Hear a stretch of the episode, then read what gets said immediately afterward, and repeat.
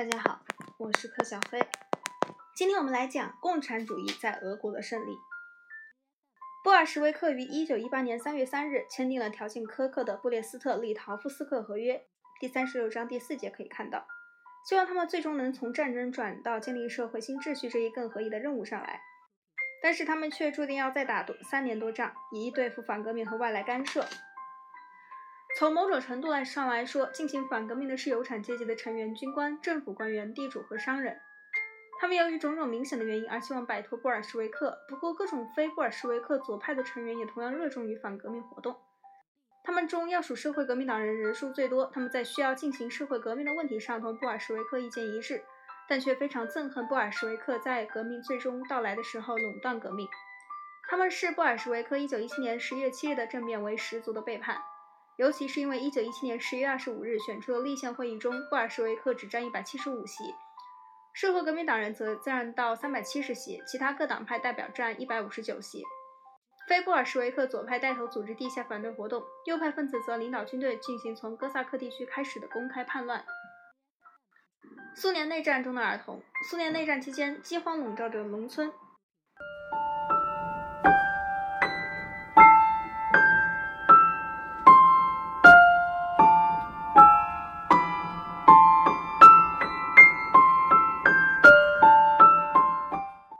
一群营养不良的儿童在摆好姿势拍照，大家可以去搜一下这些图。苏联内战中的儿童，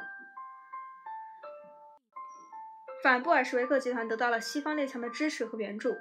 后者这样做是出于各种原因，如布尔什维克为了得到世界革命进行咄咄逼人的运动。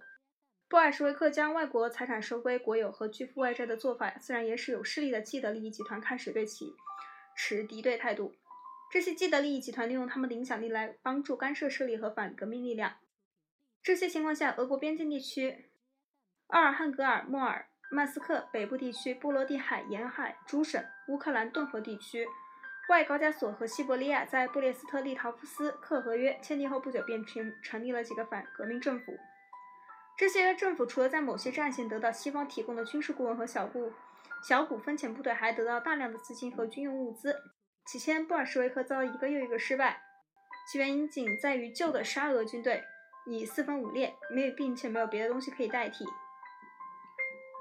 国防人员委员列普·托洛茨基逐步建立起一支新的军队——红军。到1918年年底时，红军的人数约达五十万。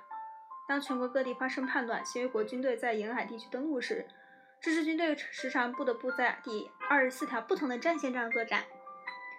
直到1921年，内战和外国的侵略一直都还在一起蹂躏俄国。但出人意料的是，最后红军却因各种原因取得了胜利。也许最重要的原因是布尔什维克在争取农民群众的支持方面通常做得很成功。不过，这并不意味着布尔什维克已经说服俄国农民赞成马克思主义思想体系。实际上，大多数农民对红军和白军都极其不满，他们宁愿独自待着。但在不得不做出选择时，他们常常决定坚持红军。他们认为红军站在他们这一边，允许他们保留从地主那里夺得的土地。下一节我们讲农民和布尔什维克。这里是第三十八章：一九二零九年以前的欧洲的革命与和解。全球通史从时间史到十一世纪。我是柯小黑，我们下次见。